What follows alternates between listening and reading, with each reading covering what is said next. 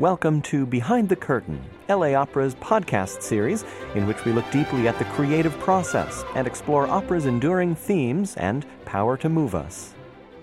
In this special Spanish language edition of Behind the Curtain, world renowned tenor Ramon Vargas joins LA Opera Domingo Colburn Stein young artist Gabriela Flores for a lively conversation about his career, his artistry, and developing the human elements of the characters he portrays on the stage. En este episodio especial de Detrás del Telón, Ramón Vargas, uno de los tenores más renombrados del mundo, habla con Gabriela Flores, miembro del programa de jóvenes artistas Domingo Colburn Stein de la Ópera de Los Ángeles.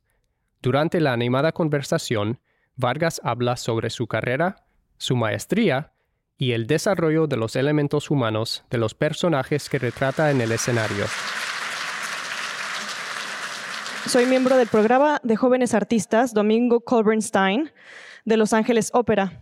Desafortunadamente, el señor Nava no podrá acompañarnos, pero es un honor para mí moderar esta conversación con el maestro Ramón Vargas. Agradecemos al maestro Vargas por dar su tiempo y compartir con la comunidad de LA Ópera y la comunidad hispanohablantes. Nativo de la Ciudad de México, Ramón Vargas es uno de los tenores más renombrados del mundo.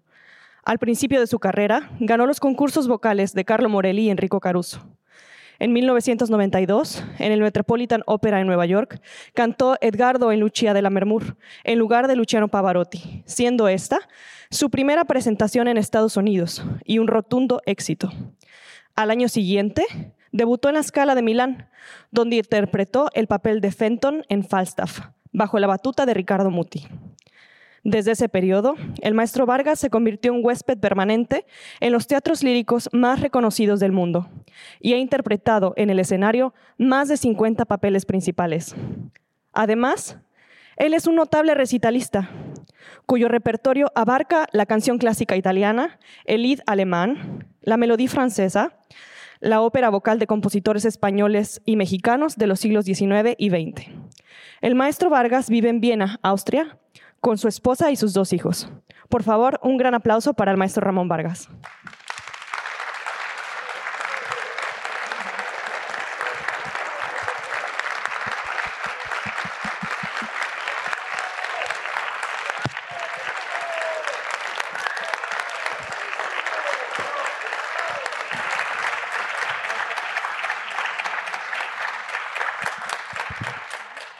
Thank you. Thank you very much.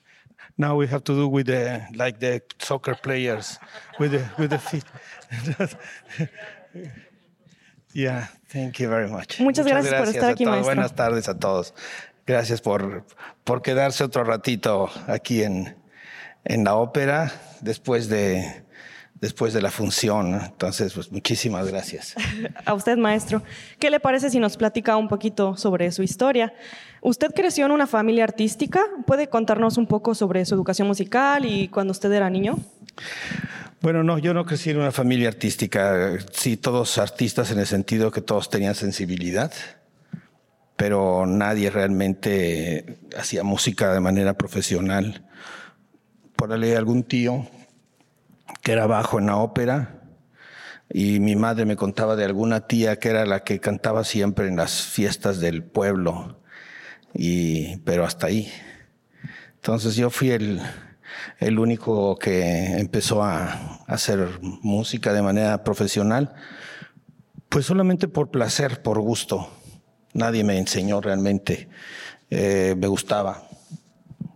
No sé, tal vez es genética, tal vez es destino, como ustedes quieran verla, o a lo mejor es algo que ya estaba escrito desde más arriba. Pues lo que haya sido, pero pues por fortuna encontré ese, ese camino y, y, y aquí estoy, aquí estoy con ustedes.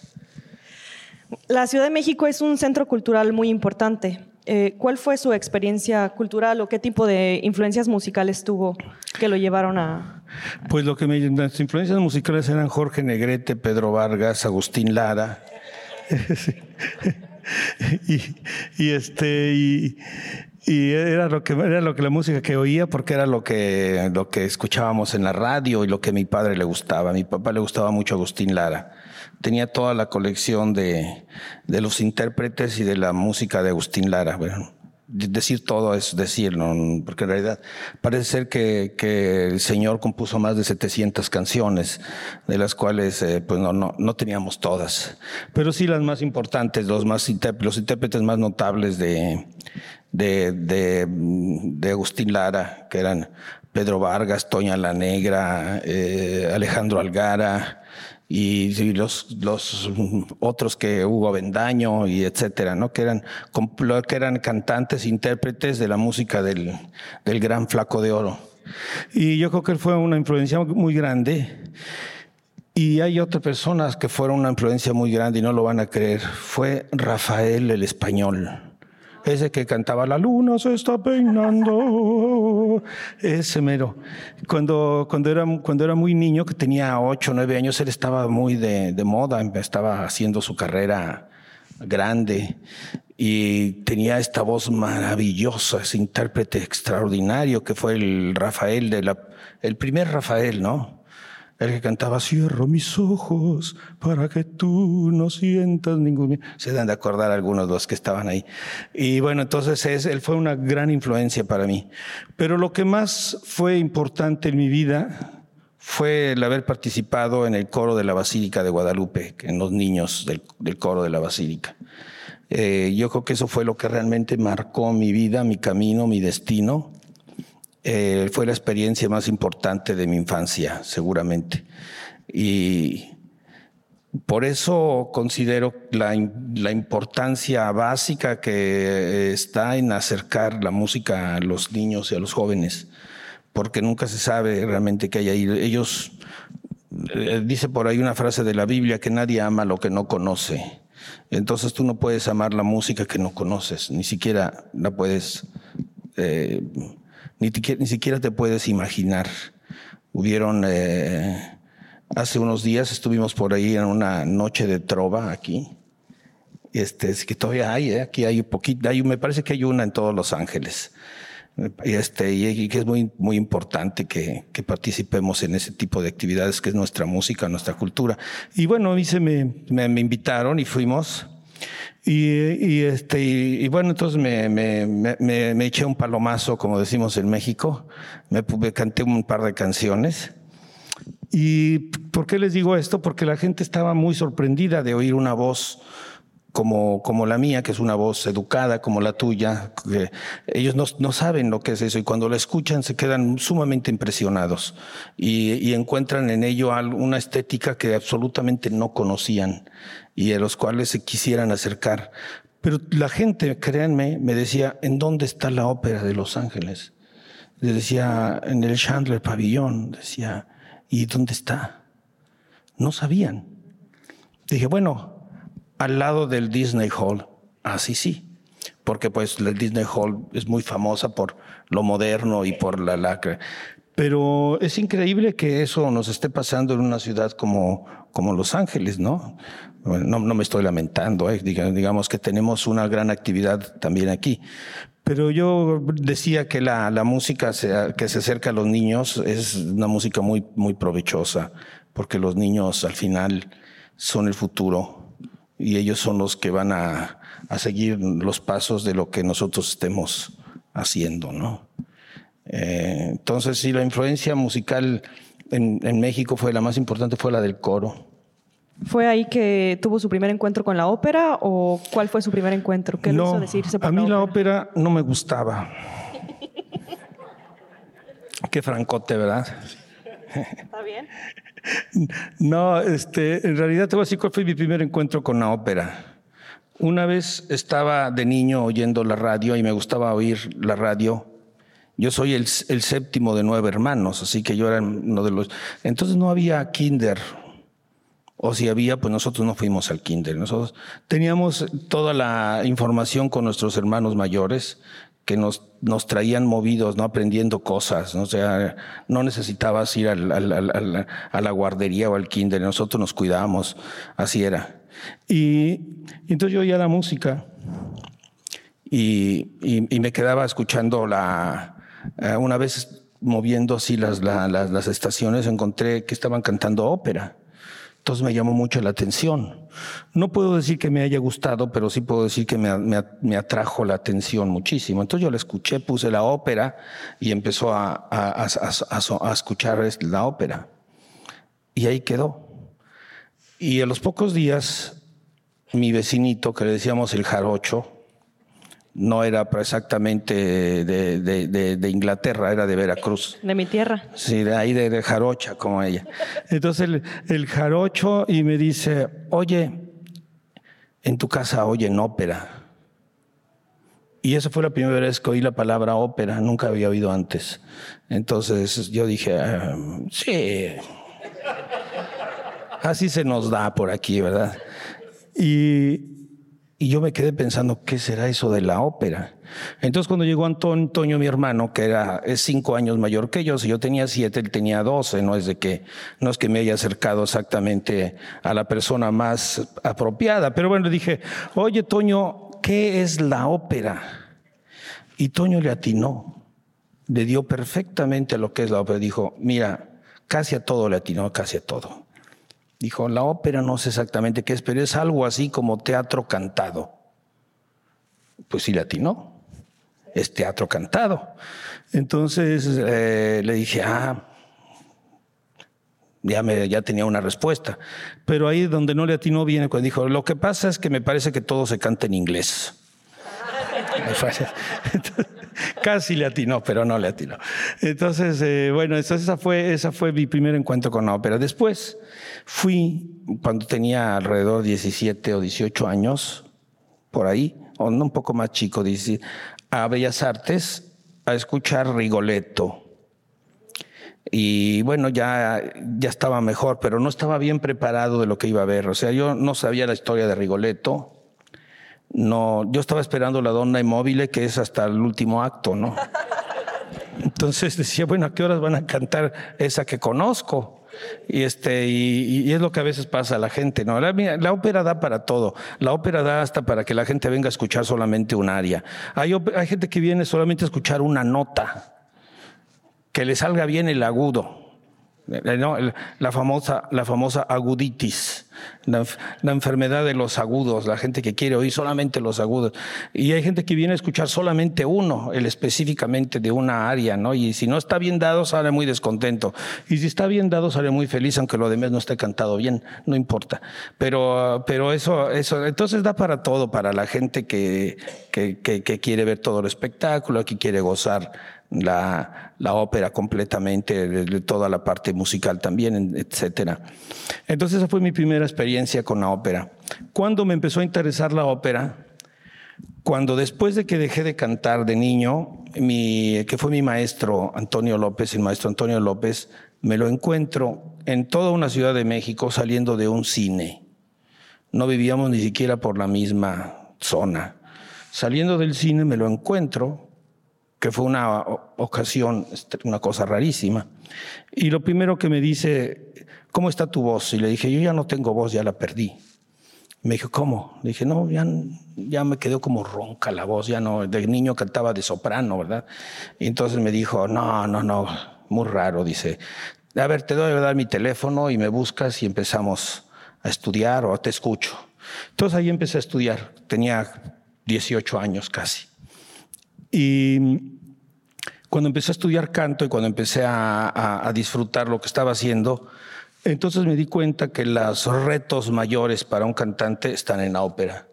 Y ahí fue cuando me empecé a interesar en la ópera, cuando empezó a, a, disfrutarla y cuando empecé a entenderla más. Pasó un poco de tiempo. ¿Hubo algún tenor que fuera su inspiración o su guía? Sí, como no, Giuseppe Di Stefano. Giuseppe Di Stefano para mí era mi ídolo. Y, y, cómo vamos, y qué va pasando que cuando llego a, Italia a hacer el concurso Caruso, eh, el presidente del jurado era ni más ni menos que Giuseppe Di Stefano. Entonces yo estaba increíble, no podía creerlo. Y se me acerca y me dice, ¿tú eres mexicano? Le digo, sí, maestro, soy mexicano. Yo amo México, México es mi segunda patria. Y dije, ay, qué bueno. Pero después me escuchó y me, y me y gané ese concurso. Y, y después él se acercó y me dijo, oye, mira, yo me invitan a presentar conciertos eh, en algunos lugares. Él, era más que, más que cantar, era presentador. Muy divertido, era un hombre que tenía una facilidad de palabra maravillosa y tenía un sentido del humor enorme. Entonces él realmente me presentaba a mí y yo cantaba el, concierto. Y al final eh, él cantaba una canción o dos canciones. La gente estaba feliz de escuchar al Señor cantando ya como un barítono, porque su voz había había, había caído, ya, ya, no, ya no cantaba de tenor. Pero seguía siendo el grandísimo intérprete que siempre fue. Y eso era lo que más admiraba de él.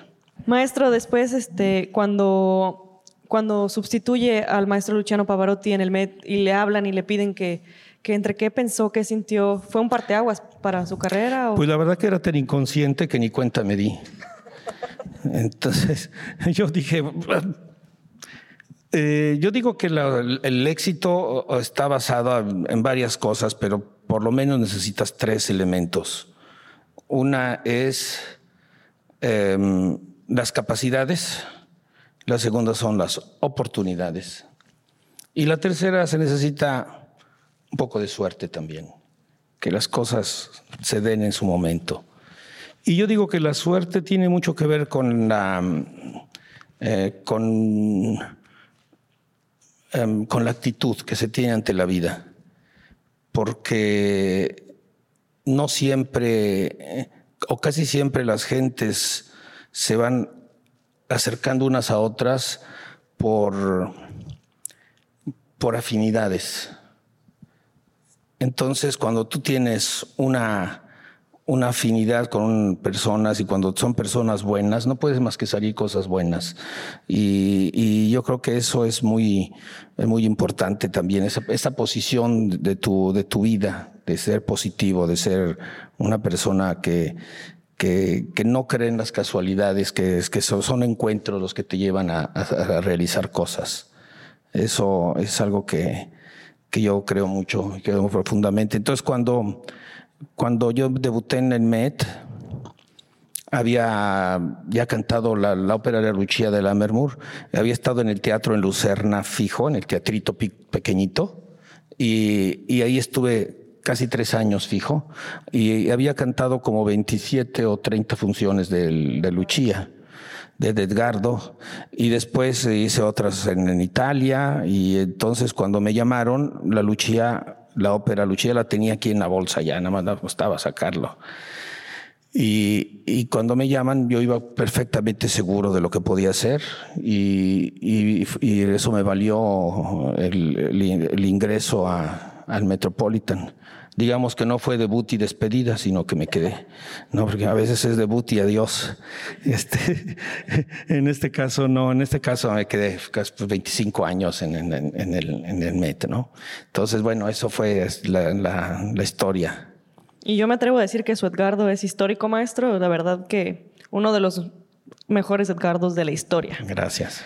Este, eso, eso decía mi mamá también. Maestro, ¿qué lo inspira como artista? ¿Qué, le gusta hacer fuera de, cantar? ¿Qué lo inspira? ¿Qué lo...? A mí es que, ¿cuáles son mis este, hobbies? Oh, sí. Bueno, a mí me gusta, me gusta mucho caminar las ciudades a donde voy, conocerlas. Me gusta, me gusta leer. Eh, me gusta visitar los museos a donde voy. Eh, disfruto mucho conocer a, la, ciudad donde estoy y conocer a la gente. lo disfruto muchísimo.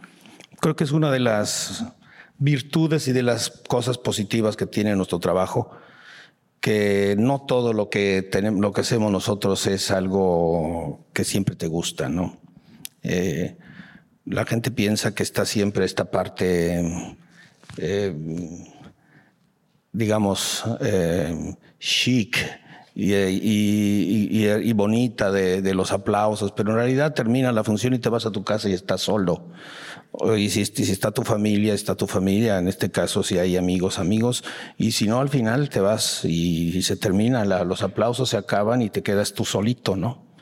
y creo que una de las cosas más importantes es eh, saber disfrutar lo que estamos haciendo y aceptar las cosas. Hay, hubieron cosas importantes en mi familia que me perdí por el trabajo, ¿no? De aquí está uno de mis hijos y algunas veces en algunos de sus cumpleaños no estuve. No estuve porque pues, tenía que trabajar. Y al final te pones las cosas en la, en la balanza y dices, ¿valió o no valió la pena? Y esta carrera es una carrera muy difícil que se hace por pasión, porque casi nunca la carrera te va a regresar todo lo que tú le pones. Muy difícil que te lo regrese todo. Eh, y hay veces que sí, pero siempre hay un precio que se paga por, por, por las decisiones que se toman. Eh, ni modo, así es. Y no me, no me lamento, eh, o sea, este, pudo haber estado de otra manera, ¿no? Eh, pero bueno, es así, esto es, un poco así la situación. Maestro, cuando prepara un rol, eh, ¿cómo hace que el personaje sea más cercano a la gente? Cuando canta un rol, por ejemplo, como Roberto de Veró, que es una ópera que no es tan comúnmente representada, eh, ¿cómo lo, lo, prepara? ¿Lo prepara diferente a otros roles? ¿Hay roles con los que se identifica más? Desde luego, este es un rol difícil todos los roles del bel canto son difíciles porque parecen fríos. Eh, eh, no son como los roles de Verdi que son que piensan más o no son como los roles más más más modernos del, del verismo, ¿no? Eh, son la música se vuelve el centro de todo y se vuelve muy complicado dar una dar una em, se vuelve muy complicado dar una lectura actual de lo que, de lo que estamos haciendo, pero yo siempre busco la parte humana de cada uno de mis, de mis eh, roles que canto. Trato que, la, que trato que, que haya, la gente se puede identificar de alguna manera con ellos, porque yo creo que lo que le vivió Roberto de Veré en esta ocasión, ustedes vieron la ópera, son cosas que suceden cada día, son cosas que no, no son lejanas. Es eh, este hombre un poquito superficial, de joven, se aprovechó, se aprovechó de su situación como favorecido por la reina, pero eso le hizo que se quedara finalmente atrapado en, eso. Y cuando quiso cambiar, le costó, le costó muy caro. Casi todos los roles, eh, los roles románticos de la historia pagan con la vida sus errores. Así paga Traviata, salir de la vida que ella llevaba y volverse una mujer como las demás, una mujer que ya no vive como una, como una mantenida, le costó pagar con la vida. Lo mismo le sucede a, los muchos roles de Verdi, ¿no? Gilda que se enamora de la persona equivocada en el Rigoletto paga con la vida también. Y en este caso Roberto de Veré paga con la vida sus errores, pero lo hace con, con nobleza al final. Tiene la, la, nobleza de jamás decir quién fue la persona con la que, que le pudo haber salvado la vida, como decía, pero él tuvo la interesa de, de, volverse un, un hombre con, con, principios. Entonces esa parte creo que a la gente al final la entiende. Cuando tú ves esa, esa parte de tortura que tiene entre hacer y decir, entre salvarse o morir, entre traicionar al amigo y descubrir todo o no, y esa parte se queda, se queda así. Entonces, lo que busco siempre es poner la parte más humana a cada rol que canto. Maestro, ¿tiene algún como ritual cada día de concierto? ¿Le gusta desayunar algo en específico o tiene algún como, como ritual pre-concierto? Bueno, sí, sí, sí. Por ejemplo, la noche anterior que canto no salgo nunca. Me quedo en casa. El día que canto hablo poco, lo menos que pueda. Eh, como temprano, a veces prefiero estar en ayunas si tengo que cantar porque cantar eh, con el estómago que está trabajando es horrible. No se puede uno concentrar, no es mejor estar en ayunas de plano. Eh, y Pues trato de estar, de calmado, estar, eh, reviso mi música, reviso las frases que más me, cuestan trabajo o cómo pienso hacer alguna otra. Eh, veo otra vez, reviso todo. Es así como es un ritual, como dices. Luego no es que yo sea supersticioso, ¿verdad? Pero mejor es ponerse la bota derecha antes de la izquierda. Y, este, y cuando se la quitan, se la quita una revés, primero la izquierda, luego la derecha. No es que sea supersticioso, pero no hay que arriesgarse, digamos. Claro que sí, maestro. Pues se nos, este, se nos está acabando el tiempo. Una última pregunta, nada más así por curiosidad. Si pudiera elegir otra tesitura, ¿qué le gustaría cantar? Soprano coloratura, no.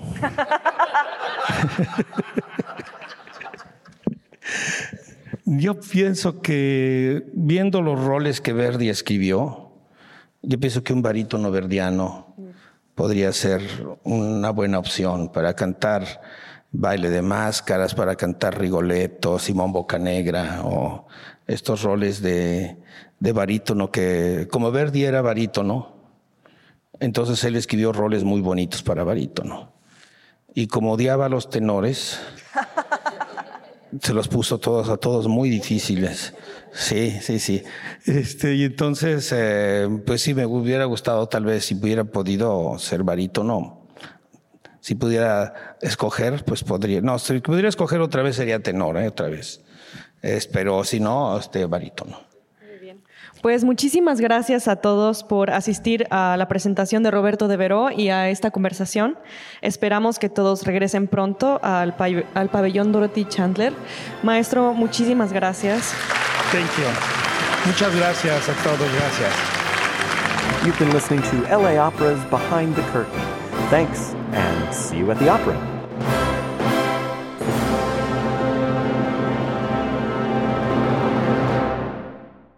If you've enjoyed listening to LA Opera's Behind the Curtain, you'll want to make sure you don't miss an episode.